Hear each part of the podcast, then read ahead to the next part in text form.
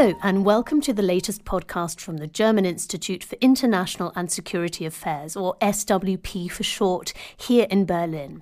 In this podcast, we discuss what's on the minds of policymakers, or at the very least, what should be on their minds. Today, we're talking about six countries in the heart of Europe Albania, Bosnia Herzegovina, Kosovo, Montenegro, North Macedonia, and Serbia, known collectively as the Western Balkans. On a recent tour of the region, EU Commission President Ursula von der Leyen pledged 6 billion euros to help bring about the reforms necessary to make EU membership a reality.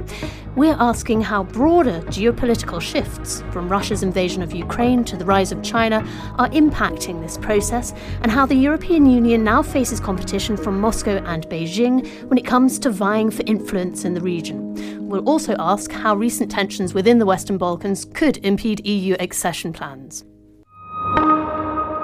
I'm your host, Esme Nicholson, and to unpack these issues, I'm joined as ever by two veritable experts. The first of whom is Dr. Marina Vulovic, whose research at SWP explores, among other issues, the geostrategic importance of the Western Balkans for the EU and beyond. Marina, it's great to have you in the studio today. Thank you for being here. Thank you. Glad to be here. And joining us down the line from Austria is Florian Bieber, a professor at the University of Graz. Florian coordinates the Balkans in Europe Policy Advisory Group and works on questions of nationalism and European integration. Florian, welcome and thank you for being here today. Thanks for having me. So, the European Union and the Western Balkans have a fairly complex relationship with many ups and downs. How does this affect accession talks? And what are the main hurdles currently obstructing the path to EU membership, Florian? What are the challenges within the region? Yeah, thanks. I think in the region, one big challenge is the lack of democracy in quite a few countries, or the fact that democracy is under pressure. In particular, I'm thinking of Serbia, which has long not been a democracy, but rather moved towards the territory of hybrid or competitive authoritarian regimes. And there we doubt, first of all, whether the government is actually interested in European integration. And also, joining the EU requires to be a democracy. And so that in itself constitutes an obstacle. And then I would say in the region, we have a number of unresolved issues which keep flaring up. We've seen tensions between Serbia and Kosovo uh, escalating with violence, but also in Bosnia and Herzegovina, um, the state remains fragile and is continuously challenged, in particular by the Serb dominated entity Republika Srpska. So there are all these issues which really obstruct the kind of focus on the reforms it takes to join the European Union. And then overall, citizens have lost faith in the process. I mean, it's been 20 years since the EU promised EU membership to the Western Balkans, and only Croatia joined. So many citizens really don't believe it anymore. And so they don't pressure their governments to really do what it takes to join the European Union. And without that kind of push, it's very hard to bring through the necessary reforms and transformation uh, the countries need to join the European Union. And Marina, what about the hurdles within the EU? I'm guessing this is not just a one sided issue. Definitely not one sided. I mean, um, you know, the main challenge I identified there is really lack of willingness to enlarge and implement necessary institutional reforms uh, in the EU itself because the European Union has been going through several crises for the past 15 years. We've had the financial crisis in 2008, 2009, then we had the migration crisis, quote unquote, then we had Brexit, then, uh, you know, we had the coronavirus pandemic, uh, we had Russia's invasion of Ukraine. All of these issues, of course, uh, impact on the unity of the European Union and, of course, on the, you know, um, smooth sailing and functioning of EU institutions as well. And so, because of these crises, uh, we have a phenomenon that's called enlargement fatigue within the European Union. So, the European Union doesn't really have, uh, you know, enough motivation to actually enlarge. But I also have to say, um, you know, in the aftermath of Russia's attack on Ukraine, we've seen signs of this actually be- beginning to change. Well, in light of these challenges, in particular from Russia, as you say, is Brussels now starting perhaps to change its attitude towards enlargement? And uh, does it even see it as a way to secure peace? And if so, have there been any concrete steps to reflect such a change of heart? Marina, perhaps you could continue there. Yeah, um, there were definitely a few concrete steps. So, countries, for instance, that were previously really vehemently opposing EU enlargement, such as France and the Netherlands, are now actually changing their minds. So we've seen also greater alignment between France and Germany on, you know, realizing that enlargement is a geopolitical necessity. So, um, you know, enlargement is a tool for the European Union to guarantee stability and prosperity uh, in its neighborhood, basically. Um, and so this concerns the Western Balkans as well.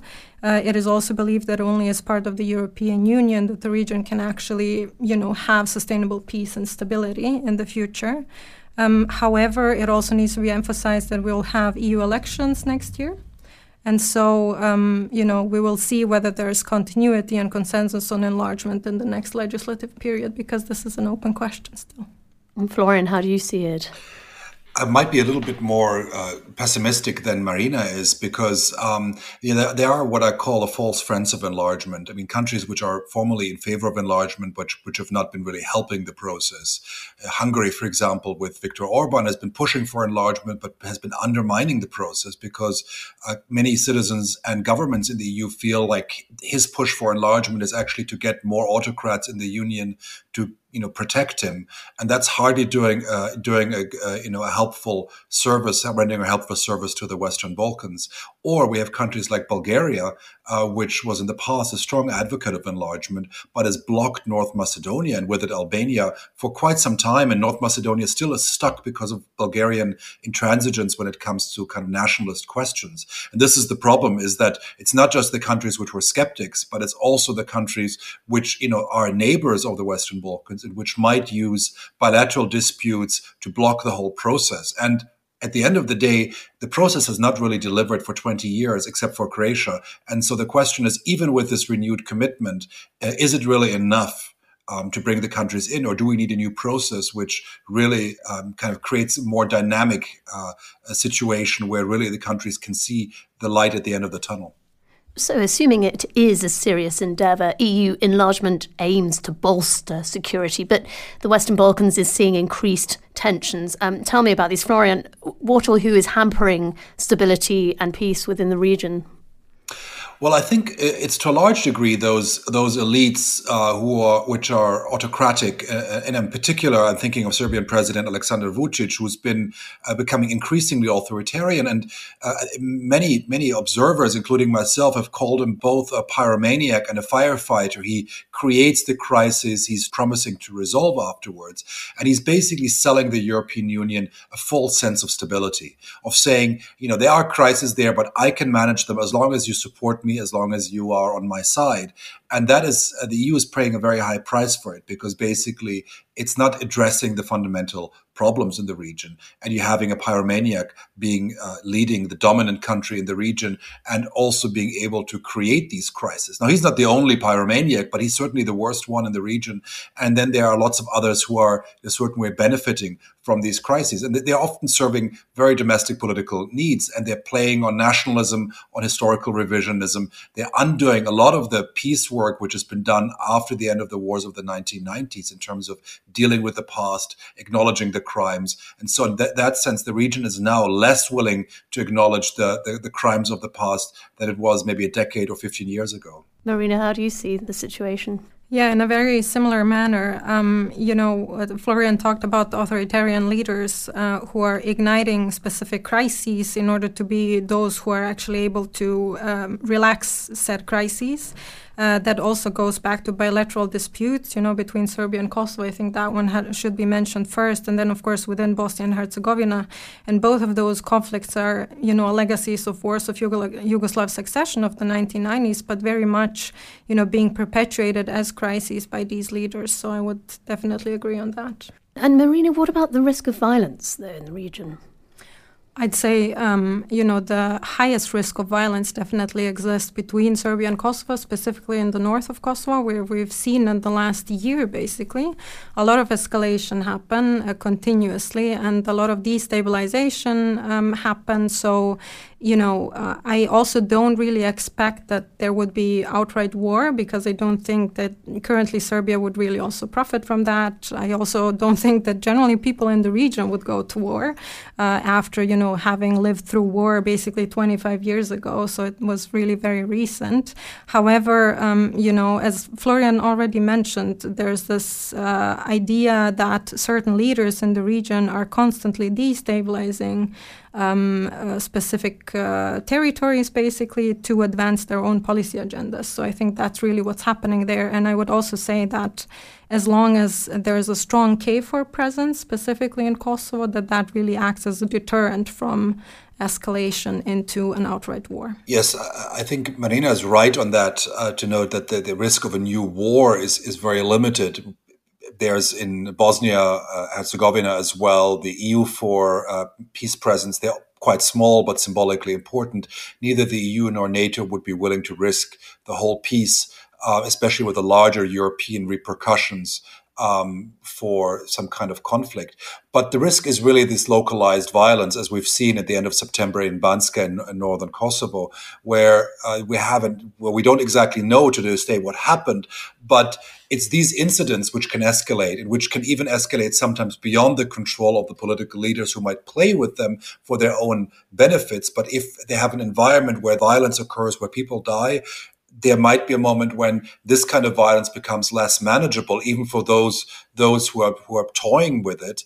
And I think this is the real risk. It's not about a real fully fledged war, but this kind of violence can really undo a lot um, in terms of interethnic relations, in terms of democracy, as well as in terms of political uh, and uh, security stability in the region, even if it's short of a full scale war. And looking beyond the EU, what role do Russia and China in particular play in the region? Uh, how influential are both Moscow and Beijing, and could their influence even prevent Western Balkan countries from joining the EU? Florian? Well, I think it's important to notice that there are both actors which are not necessarily having a completely identical agenda in the region. I mean, Russia has had an interest in obstructing EU and NATO integration of the Western Balkans. It's not succeeded in North Macedonia and failed in Montenegro as well. Um, so its influence is quite limited. And of course, I would say the war in Ukraine has further reduced its influence. It can't really act without being visible and much attention being paid to it due to the kind of larger confrontation uh, which is taking place across the European continent. I mean, China, on the other hand, has been much more interested in economic influence, but both of them are only able to act because they have uh, local leaders who are seeing them as useful actors, who see them as uh, useful in reducing EU influence, in funding intransparent project, projects which might help them in election time. So, in that sense, it's really these gatekeeper elites which are crucial in enabling the influence of Russia and of China, rather than that these two countries can just act autonomously and do what they please in the region. So, the problem is really the elites who see personal benefits, sometimes enrichment, sometimes power from bringing in those actors, be it economically or politically, to, in a certain way, reduce EU influence in the region. And Marina, uh, how serious a threat seen from Brussels are Russia and China? Yeah, I would agree with Florian that you know Russia's influence is actually a bit overestimated, while China's influence is a bit underestimated. Um, specifically, when it comes to economic cooperation, China is a much bigger player and also likely to remain a bigger player in the near future. We've seen a much more growing, uh, you know, economic engagement of China in the Western Balkans. For instance, in Serbia, it's become the single uh, biggest donor when uh, it relates to FDIs, so foreign direct investments in 2022 almost on par with the entire European Union. And we've seen a growing trend in the last few years. So this is definitely a concern when you look at how you know synergy effects are created between authoritarian leaders in the region as well as authoritarian led countries or foreign powers that have a vested economic interest in the region. We've seen that with Russia, creating energy dependencies in the region, but we might also observe that with China in the near future. Um, however, I would also like to emphasize that I don't think that China would really profit from obstructing the EU integration of the Western Balkans simply because it would much more profit from an EU integrated region, uh, whereas that is really not the fact uh, with Russia. I, can I jump in here? I mean, I, I, think you're absolutely right, Marina, but I would just add that maybe the way which China engages in the region undermines the EU integration. It's not doing it deliberately, but rather that it's, you know, it's, it's investing because it does dirty energy, uh, dirty factories, which, you know, the countries cannot bring into the European Union. And it reinforces kind of authoritarianism because it does business with anybody in very intransparent ways. So in a certain way, China doesn't, doesn't uh, doesn't oppose the countries joining the EU, but what it does in the region in effect undermines the EU integration of the countries. Yes, I mean, we've seen a kind of a corrosive effect of Chinese investments, specifically when it comes to, you know, rule of law and when it comes to um, upholding environmental standards in the region. So there's definitely synergies uh, between how China is acting and Chinese investors are acting. In, let's say, Serbia, we have, uh, I can just maybe give two examples the Bor copper mine and the Smederevo steel plant in Serbia, uh, uh where both uh, were basically bought by Chinese investors, and uh, neither of them are really upholding the pollution uh, limits in those cities. So those are usually very much over the uh, legislated limit. And Serbia is actually not forcing these investors to install very expensive filters, um, either you know through lack of willingness or through lack of means. So, you know, um, the Serbian authorities uh, either are not able or not willing to to regulate that type of Chinese activity. So, uh, there's definitely some corrosive effect of, of said investment that Florian mentioned might actually hamper the EU integration of the region. And I'm guessing the EU is wise to, to all of this um, and has recently signalled that it might be ready for enlargement by 2030. Marina, how realistic is this target date, considering everything you've both mentioned about willingness, lack of willingness, fatigue uh, on both sides, and, and what can be done actually to bring the region closer to the EU? I'll maybe first start with the second question what can be done, and then go over to what is actually or whether it's realistic. I think, you know, what is definitely needed is reviving the reform process in the region. And I think that can be achieved through um, specific modifications to the EU enlargement process, as well as, you know, offering maybe bigger carrots for the region to, to advance. But this also does not concern or wouldn't be enough of an incentive for all the countries in the regions, in the region. But, you know, Florian already mentioned that there are these uh, authoritarian leaders that don't really profit from EU integration. So, um, actually, implementing the reforms that the European Union um, wants from them would actually jeopardize their power. So, uh, they don't really have an interest to advance in this process. But for the other countries who are not part of this, you know, authoritarian trap, in a sense, uh, creating more realistic interim milestones like membership in the single market of the European Union might be beneficial because it would also offer more EU financing coupled with reforms. So, as I mentioned, these bigger carrots. Um, I also think that you know a clearer and more honest communication on the part of the European Union is definitely needed. So if decisions are geopolitical, they should also be named as such and not kind of cloaked under the rhetoric of reforms, because uh, this can only reinforce authoritarian leaders if countries are actually uh, you know, uh, granted something on their EU integration path and have not implemented any significant reforms. It sends bad signals. And lastly, you know, reforming uh, the decision-making processes within the European Union that uh, minimize the credibility of the EU membership promise. Um, Florian has already mentioned the frequent vetoes that were issued for the integration process of several countries, particularly North Macedonia. And I think this, you know, reforming the decision-making processes when it comes to enlargement is definitely a necessary step to make the process much more lively. But um, just to kind of connect to your question, whether it's realistic 2030, I don't think EU integration as such is realistic by 2030. But you know, maybe um, membership in the EU single market for specific countries, like let's say Montenegro, which is considered the front runner, uh, might actually be more realistic. Right, and enlargement isn't just about the Western Balkans. Uh, Florian, uh, how realistic do you see it? Yeah, I mean, I agree with, with Marina's assessment overall, and I would say that 2030 is, is a good date, not as a date where all the countries can join, but rather because then also these dates get abused by local leaders who kind of Uh, suggest it and sell it to their to their publics as an kind of automatism, which it can't be possibly. But I think w- what it could do is it could focus minds in the European Union to the reforms which Marina has mentioned, ref- that getting the EU ready by 2030 that it is able to accept new members. That is, I think, important. And to signal to the countries uh, that if you do your job, you could join by 2030. And there, it would be helpful to outline exactly what do the governments need to do to achieve this date so that citizens can compare their government's achievements with the possibilities which they could do because that would be very helpful so that citizens can see if their government is actually not doing what it takes to join the European Union so if the message is we will do what it takes for you to join and if you want to if you do what it takes on your side, you could make it by 2030, but this means by 2025 to do this, by that year to do that, so that it's very clear for citizens to kind of measure, because this is the problem. It's very abstract, it's a very complicated process. An ordinary citizen in Serbia, uh, in Montenegro, I mean, you know, the same in an EU member state, wouldn't be able to understand what it means. Um, and so, what, what you have to break it down into tangible kind of goals and that communicate that to the public. This is one of the problems.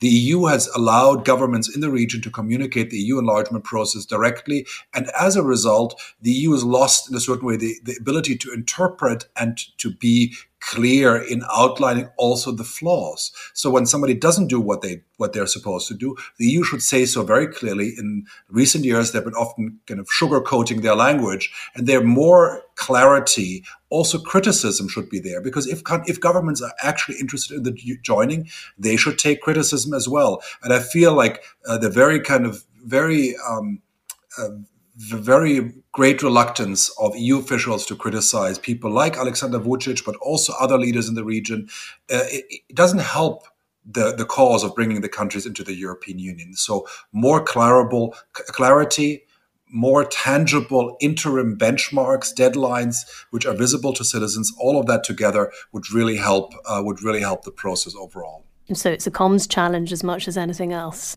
Well, an EU enlargement isn't just about the Western Balkans. What about Ukraine?